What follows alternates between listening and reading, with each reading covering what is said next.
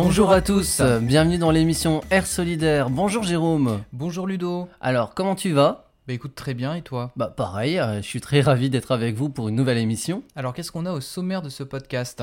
Alors, au sommaire, euh, dans la rubrique Air du temps, nous avons les décodeuses. Dans Repérage, nous découvrirons l'étimbule. Exactement, et dans la boîte à outils, ce sera comment trouver des bénévoles. La rubrique Un siphon pour terminer avec la fondation AG2R La Mondiale. Eh ben c'est parti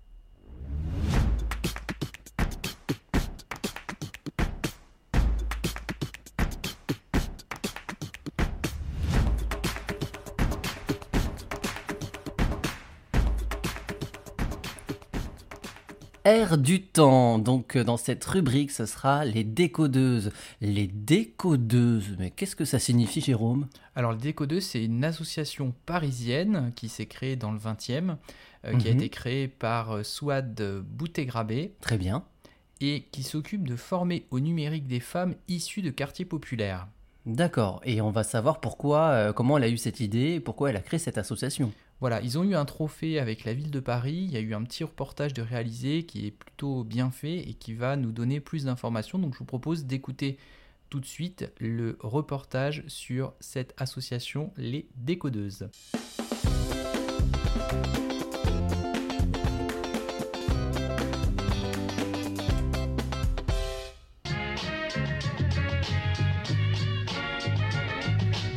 Décodeuse, c'est une association d'utilité sociale qui a pour vocation de sensibiliser, initier et former les femmes vers les métiers du numérique. J'ai créé l'association dans le 20e, euh, plus précisément pour un quartier prioritaire parce que c'est de là que je viens. Et euh, les chiffres en fait l'ont confirmé parce que 49% des femmes dans mon quartier euh, sont en situation de chômage, elles recherchent un emploi. Et il n'y a que 8% de femmes qui se forment vers ces métiers-là. On, a trois activités. La sensibilisation aux opportunités numériques. Donc, on va à la rencontre de femmes qui sont en recherche d'emploi et on leur explique ce que sont les métiers du numérique. Il y a la partie initiation, où là, grâce à Pôle emploi du 20e, on a réussi à réunir plus de 200 femmes qui ont candidaté euh, pour assister à des formations courtes. Parmi ces 200 candidatures, on a sélectionné plus de 40 profils pour euh, aller donc dans la troisième partie de notre activité qui est la formation complète. Et la formation dure 7 mois, 4 mois et demi en centre de formation et 2 mois et demi en entreprise. Donc au total, plus de 300 femmes sensibilisées ou initiées à la programmation pour découvrir les, métiers du web. Un des principaux défis que j'ai voulu relever, c'était de montrer que les femmes savent coder et surtout de montrer qu'il y a de plus en plus de femmes qui s'intéressent à ces métiers, qui savent euh, gérer une équipe de développeurs. Euh, Il y a des femmes qui font euh, de la gestion de la donnée.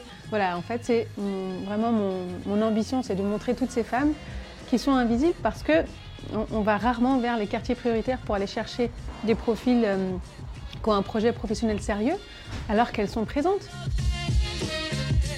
Notre formation de développeuse web, elle commence en 2020, janvier 2020, et on va former 16 femmes des quartiers prioritaires du 20e à devenir développeuses web. Donc toutes les entreprises sont les bienvenues pour les accueillir en stage et on l'espère en CDI.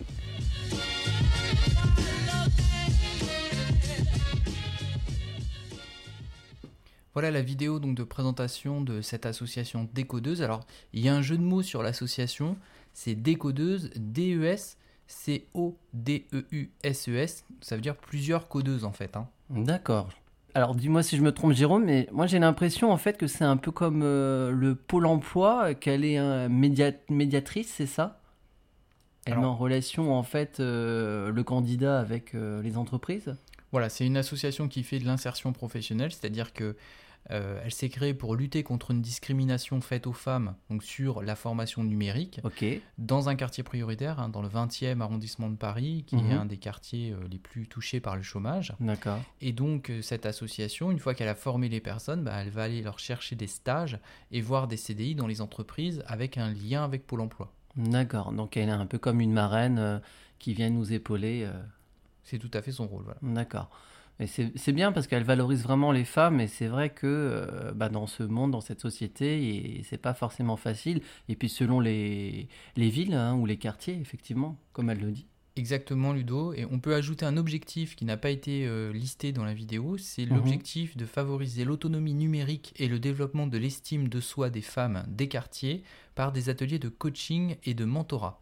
Ouais, c'est important ça, effectivement, pour pouvoir euh, se vendre, entre guillemets, notamment en entretien d'embauche. Voilà, alors vous retrouverez toutes les informations de l'association sur leur site internet www.décodeuse.org. Donc décodeuse, D-E-S-C-O-D-U-S-E-S.org.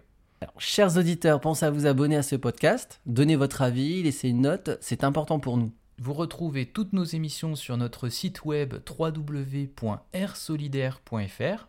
Donc R-E-R-E, on l'a déjà dit, mais on va quand même le répéter au cas où, hein, Oh. c'est pas l'air du temps. Voilà, au risque de, de vous énerver avec ça, mais R solidaire, E E-R-E. Voilà. Pour nous contacter, euh, vous pouvez aussi le faire via les réseaux sociaux, Alors. Facebook, Instagram. Exactement, et la rubrique contact du site internet. Vous pouvez poser toutes vos questions, faire des remarques, des propositions de sujets, d'associations. Si vous avez des idées, surtout n'hésitez pas à nous les transmettre. Nous étudierons cela avec une grande attention. Attention.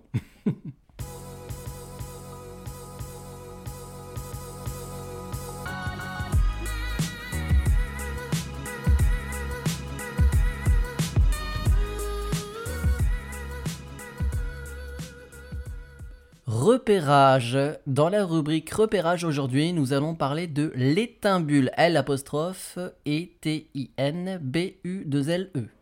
Alors, l'Étimbule, c'est une association euh, minuscule. Oui, oui, oui, mais on la voit quand même, hein, puisque sinon on n'en parlerait pas aujourd'hui. Dans l'émission Air Solidaire, l'objectif, c'est de mettre en avant des associations, quelle que soit leur taille. Et là, on est face à une petite association, l'Étimbule, qui a pour objectif de prendre, de semer et de transmettre. Voilà, Il y a de la place pour tout le monde chez nous. Alors, c'est un peu étrange, on va vous donner un peu plus d'informations. Mhm. C'est une association qui est située à la Mêlerie, dans la commune du Pré-en-Paille, en Mayenne. C'est dans le 53, ça. Exactement, dans le parc régional de Normandie-Maine, juste au-dessus du Mans, en fait. Bon, hein. J'avoue que j'ai quand même regardé, en fait, avant l'émission. Alors, l'Étimbule, c'est quoi? C'est une association où vous allez pouvoir découvrir la vie de l'homme préhistorique à travers différents ateliers. Oui, Jérôme, il y a différents ateliers. Vivre comme Cro-Magnon, à la lumière de Lascaux, le feu du foyer, le chasseur, l'habitat, etc. Il y a tant de choses. Moi, il y en a un qui m'a bien intéressé, c'est l'atelier Back to the Trash. Ah, c'est en anglais, ça veut dire retour. Retour dans la poubelle. Alors, vous vous êtes déjà demandé ce qui se conserve le plus longtemps entre un Mhm. coton-tige et un couteau, par exemple. Oui, c'est vrai. Eh bien, vous pouvez dans cet atelier incarner un archéologue du futur et fouiller notre présent. Vous explorez différents scénarios, donc vous êtes en 2050 ou en 2300, Mhm. et vous découvrez comment se sont conservés les objets du quotidien. Ah, bah, comment ils font ça? Vous allez tenter de remonter l'histoire de ces artefacts découverts. Vous aurez aussi des pistes de réduction des déchets pour limiter notre impact dans le futur. ah, C'est super. En fait, je trouve que c'est une bonne activité aussi bien pour les petits que les grands. Moi, je trouve que c'est très original euh, d'être parti sur cette idée de la préhistoire Mhm. et euh, d'avoir lié la préhistoire avec la problématique des déchets, qui est un vrai sujet de, de société aujourd'hui. Ah ouais, ouais, exactement. Vous retrouverez toutes les informations de cette association qu'on vous invite à découvrir sur leur site internet étimbule.com www.étimbule e t i n b u 2 l e.com. Eh ben super Si vous aussi vous souhaitez mettre en avant une association, chers auditeurs, vous pouvez contacter notre émission sur www.rsolidaire.fr.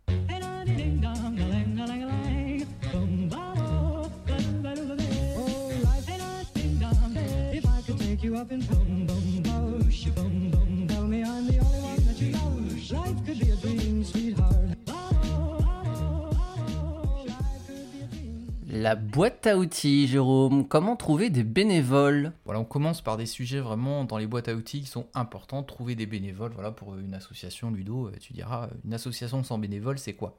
Eh ben, c'est rien du tout. C'est rien du tout exactement. une association, c'est comme une entreprise. Il y a beaucoup de similitudes, sauf qu'on ne va pas chercher un salaire dans une association. Alors, qu'est-ce qu'on va chercher? On va chercher, je pense, un sourire. Et j'aime beaucoup cette expression que l'abbé Pierre avait dit Un sourire coûte moins cher que l'électricité, mais donne autant de lumière. Jérôme, quel conseil tu apporterais à une association pour qu'elle puisse trouver des bénévoles? Alors Ludo, moi je dirais dans un premier temps, il faut penser à ce que le bénévole va pouvoir tirer de l'association. Il ne faut pas réfléchir aux besoins de l'association. Alors il y a des besoins dans l'association, on Mhm. cherche un bénévole pour faire ceci ou faire cela, Bien bien, sûr. sûr. Mais euh, dans la communication, il faut penser à ce que le bénévole vient chercher. Et chaque bénévole va venir chercher quelque chose de différent. Très bien, donc c'est un super conseil. Tu en as d'autres? En fait, il ne faut pas se centrer donc uniquement sur les besoins de l'association. Il faut penser que le bénévole, il vient chercher un moment de partage Mhm. où le bénévole reçoit quelque chose. Mais ce n'est pas le cas tout le temps. On peut être bénévole et ne rien recevoir en contrepartie. Par exemple, un bénévole qui va faire la comptabilité d'une association ne va pas forcément avoir des interactions avec des bénéficiaires de l'association. Ah bah c'est sûr. Alors Ludo, on va citer quelques canaux qu'on peut utiliser pour trouver des bénévoles. On va les citer très rapidement parce qu'on reviendra dans d'autres émissions. On listera plus en détail les différents systèmes qui existent pour trouver des bénévoles. Ouais, c'est vrai. Il existe différents canaux. Il y a bien sûr les réseaux sociaux, mais ça, on donnera les détails plus tard. hein. Comme tu le disais, il y a France Bénévolat, je pense à eux. Il y a Bénénova également. C'est la rencontre de l'offre et de la demande. On développera une prochaine émission. Par contre, on peut quand même euh, expliquer les différences. Donc France Bénévolat, ça va être plutôt une structure à maillage national où on va Mhm. trouver des missions de longue durée Mhm. qui s'inscrivent vraiment euh, dans un engagement un peu plus important et aussi du ponctuel, alors que sur Bénénova, on va trouver uniquement du ponctuel. D'accord, donc ce sera moins régulier. Voilà. Sur le Bénénova, le petit point un peu qui manque, c'est qu'il n'y a pas de compte d'association pour publier ses offres, alors que sur Ah. France Bénévolat, on va retrouver vraiment un espace pour publier ses offres. Ouais, c'est quand même mieux, hein, même pour la sécurité. Je pense notamment dans l'éducation euh, pour euh, les associations qui sont en contact avec les enfants. Voilà, si on est sur un public euh, un peu sensible, c'est Mhm. sûr que ça peut jouer.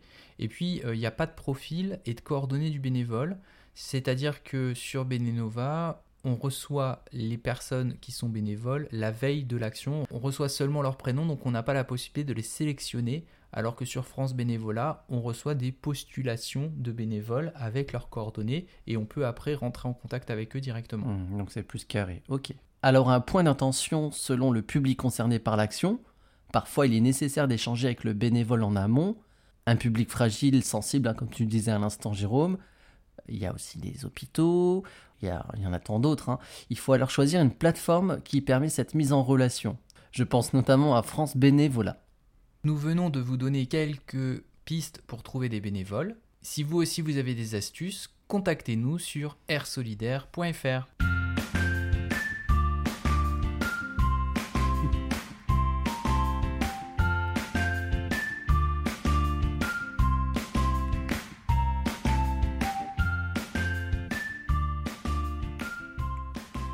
Ainsi font la fondation AG2R La Mondiale. Alors Jérôme, on va parler de cette fondation aujourd'hui qui a été créée en 2004, tu le savais? Non, je ne le savais pas. La Fondation AG2R La Mondiale, alors on sait que c'est euh, c'est une caisse de mutuelle et complémentaire santé. Ouais, ouais, ouais.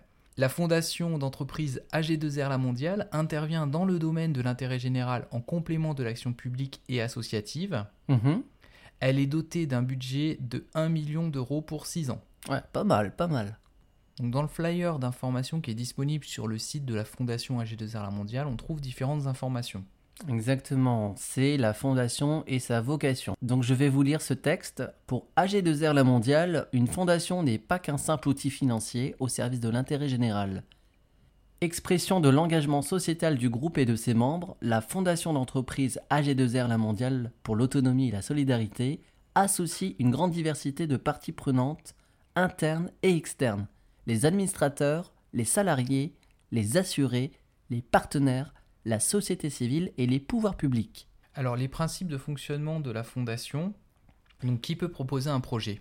Toute personne morale œuvrant dans le champ de l'intérêt général conduisant un projet en métropole ou dans les départements et territoires d'outre-mer. Les critères de sélection? Les projets retenus doivent partir d'un diagnostic clair, être innovants et encourager l'initiative et la créativité. Quelles sont les priorités? Alors, les priorités, elles interviennent dans quatre domaines. L'éducation, l'autonomie par l'emploi et l'entrepreneuriat, l'économie sociale et solidaire, et enfin, la solidarité entre les générations.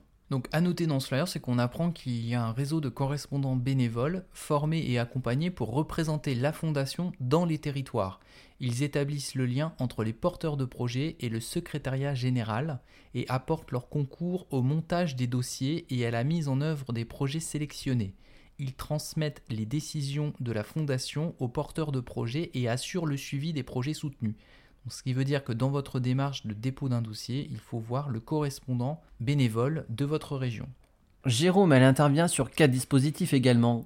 Alors oui, Ludo, il y a les projets phares, qui sont les projets sur 5 à 6 ans, Mhm. les expérimentations sur des projets de 2 à 3 ans, Mhm. les partenariats, donc c'est 50 projets par an remontés par le réseau de correspondants territoire et d'un montant inférieur à 15 000 euros. Jérôme, si j'ai bien compris, euh, donc euh, si on souhaite déposer un projet, un dossier, euh, qu'on a un projet, il faut qu'on demande une somme inférieure à 15 000 euros? Alors sur le ponctuel, sur un projet d'une année, un projet qui a euh, un début, une fin Mhm. ponctuel, là c'est 15 000 euros. L'idéal quand même c'est d'être en dessous de ces 15 000 euros. D'accord. Sur les projets de plus de 15 000 euros, on va être plutôt sur les deux premiers dispositifs, donc les projets phares et les expérimentations, qui sont sur des plus longues durées et qui peuvent donc avoir un financement beaucoup plus important.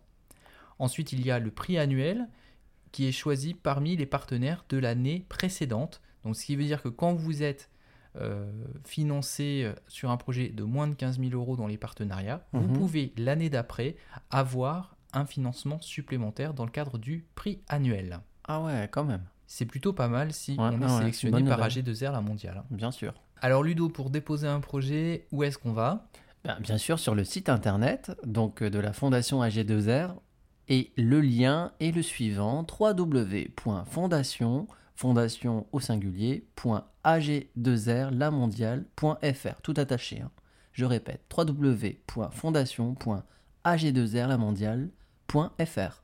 Voilà, chers auditeurs, l'émission est maintenant terminée. On était très ravis de faire euh, cet enregistrement. Alors, si cette émission, vous souhaitez la réécouter, c'est tout à fait possible. Alors, je vais quand même poser une question à Jérôme avant la fin. Euh, Jérôme, qu'est-ce que tu en as pensé? J'espère que les sujets qu'on a abordés vous ont fait découvrir des associations et des fondations que vous ne connaissiez pas, et puis euh, des trucs et astuces qui sont intéressants pour vous. Et nous vous donnons rendez-vous au prochain épisode pour découvrir encore de nouveaux sujets. Ah oui, vivement. Et si vous avez oublié des choses ou vous souhaitez réécouter cette émission, no panique, pensez à vous abonner à ce podcast qui est disponible sur toutes les plateformes. Surtout, donnez votre avis, laissez-nous une note, c'est vraiment important pour nous.